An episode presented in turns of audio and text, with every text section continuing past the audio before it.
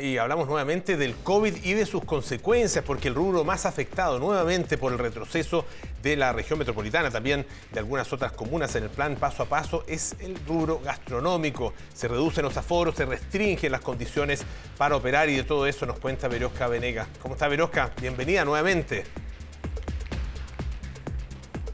¿Cómo estás, Polo? Eh, Natalia, muchas gracias por esa recepción. Yo estoy preocupada, descansada pero preocupada, porque estaban revisando las cifras eh, durante esta mañana y el día 23 de diciembre, día que comenzó mi descanso, habían 1.500 casos nuevos de COVID y 7.000 casos activos.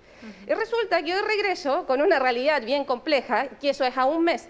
7.533 casos nuevos y 54.244 casos activos. En un mes, es decir, en cuatro semanas, el panorama es completamente diferente y es por eso que se cambian las situaciones en las que estábamos las diferentes regiones y comunas de nuestro país y es lo que vamos a conversar durante esta mañana con Máximo Picayo, quien es el representante líder de eh, la Asociación eh, Gastronómica de nuestro país, eh, que nos decía, hay situaciones bien complejas especialmente para todas las comunas que pasan a la fase 2, donde ahí todo cambia y donde el salir en familia va a ser más complejo. Bueno, efectivamente estamos muy preocupados por esta situación. Eh, eh, entre la fase 3 y la fase 4 para los restaurantes hay cierta restricción, pero eh, la verdad que lo complejo es ver que podríamos todavía seguir avanzando en fase. Ya tenemos algunas comunas del país en fase 2 y ahí el aforo al interior de los locales, por ejemplo, se reduce solo a dos personas por mesa las terrazas siguen siendo lugares en que se va a poder operar de forma más o menos normal, pero no todos tienen terraza y esa es la, gran preocupación que tenemos. Eh, básicamente porque vemos que las medidas del plan paso a paso eh, siguen estando ancladas a, la situación que teníamos eh, en las variantes anteriores. Sabemos que Omicron es una variante que es mucho más contagiosa, por lo tanto van a haber más personas que se van a enfermar, pero no es más grave eh, y menos aún si las personas están vacunadas. Una persona vacunada tiene 20 menos probabilidades de entrar a una cama crítica. Por eso es que nosotros creemos que eh, el foco deberá estar puesto, por un lado, en el plan de vacunación, pero también eh, las restricciones deberán estar para aquellas personas que han decidido no vacunarse, están en su libertad, pero creo que para proteger a esa población que es mucho más susceptible de caer en una cama crítica, deberán haber medidas especiales. Máximo, eh, yo le contaba previo al, despacho, y disculpen lo autorreferente, pero como uno está de vacaciones, uno sale harto a, eh, a comer afuera de la casa. Y debo decir, y esto ya se lo hice saber también a Máximo, que en los diferentes lugares donde salí, no solo con mi pareja, sino con mi familia, en solo un lugar me pidieron el pase de movilidad y no estaba en exterior, sino que íbamos a ingresar al local directamente. ¿Cuál es la autocrítica ahí que también se puede hacer desde el gremio? Porque no, no le estoy diciendo solo de un lugar de una comuna en específica de San Bernardo, fuimos, o sea, perdón, Santiago, fuimos a varias comunas, hicimos un recorrido y, debo decir que, solo en uno. Entonces ahí también hay una situación que no favorece también al sector gastronómico que se ha visto bien afectado. Bueno, primero decir que el relajo es general, no, no, no es solo de un sector, efectivamente.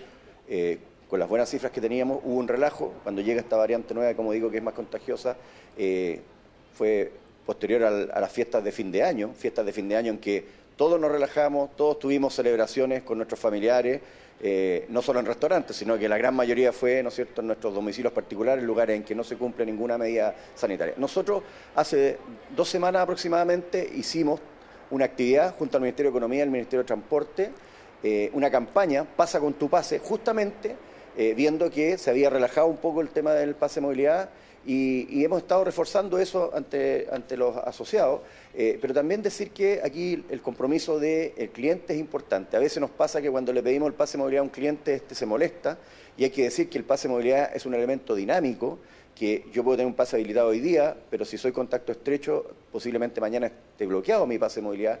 Y entonces es muy necesario, eh, aunque yo vaya todos los días al mismo restaurante, que todos los días me tengan que chequear el, código QR y además es importante que las personas tienen que mostrar alguna identificación con la cual podamos comprobar que esa persona corresponde a ese pase de movilidad. Ya puede ser el carnet de identidad, la licencia de conducir, una credencial que tenga foto, cualquier cosa, eh, digamos que pueda validar que la identidad de la persona. Así que hemos hecho esa campaña, le pedimos a nuestros colegas que Insistamos en eso, el pase de movilidad se, pide solo al interior de los locales.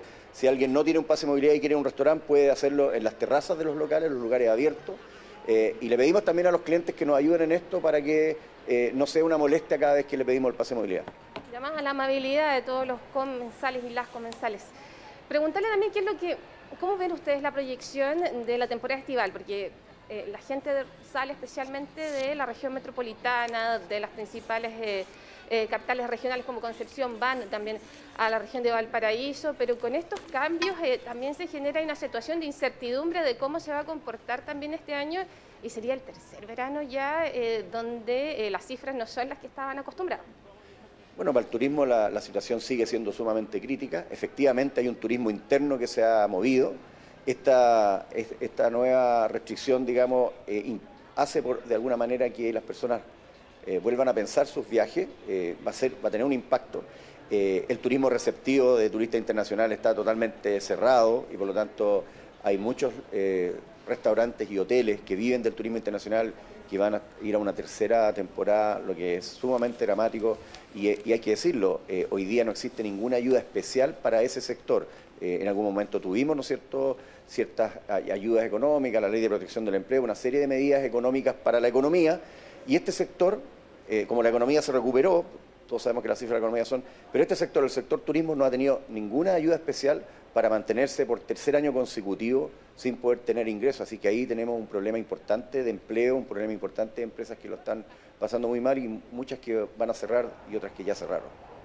Yo le quiero agradecer a Máximo por esta conversación durante esta mañana. Aquí llamado atención para todas y todos, eh, ya sea para los dueños o dueñas de los locales gastronómicos y también para nosotros, los comensales. Eh, eh, exijamos eh, que nos pidan también el pase de movilidad, que lo pidan, porque también es una medida para evitar y frenar estos contagios. Yo hacía la diferencia de hace un mes y es evidente el cómo las medidas se han relajado también y hay que hacer también ahí autocrítico y ver lo que uno hace, lo que una hace frente a la pandemia y seguir evitando que estas cifras se, vayan aumentando finalmente y que tengamos una situación más compleja a nivel nacional. Claro, una muy mala mezcla, tal como tú lo observas observa, eh, el aumento de los casos y al mismo tiempo relajamiento de las medidas de autocuidado. Así que eh, muchísimo ojo con Gracias por el contacto, gracias también a Máximo por todos los antecedentes. Muy buenos días.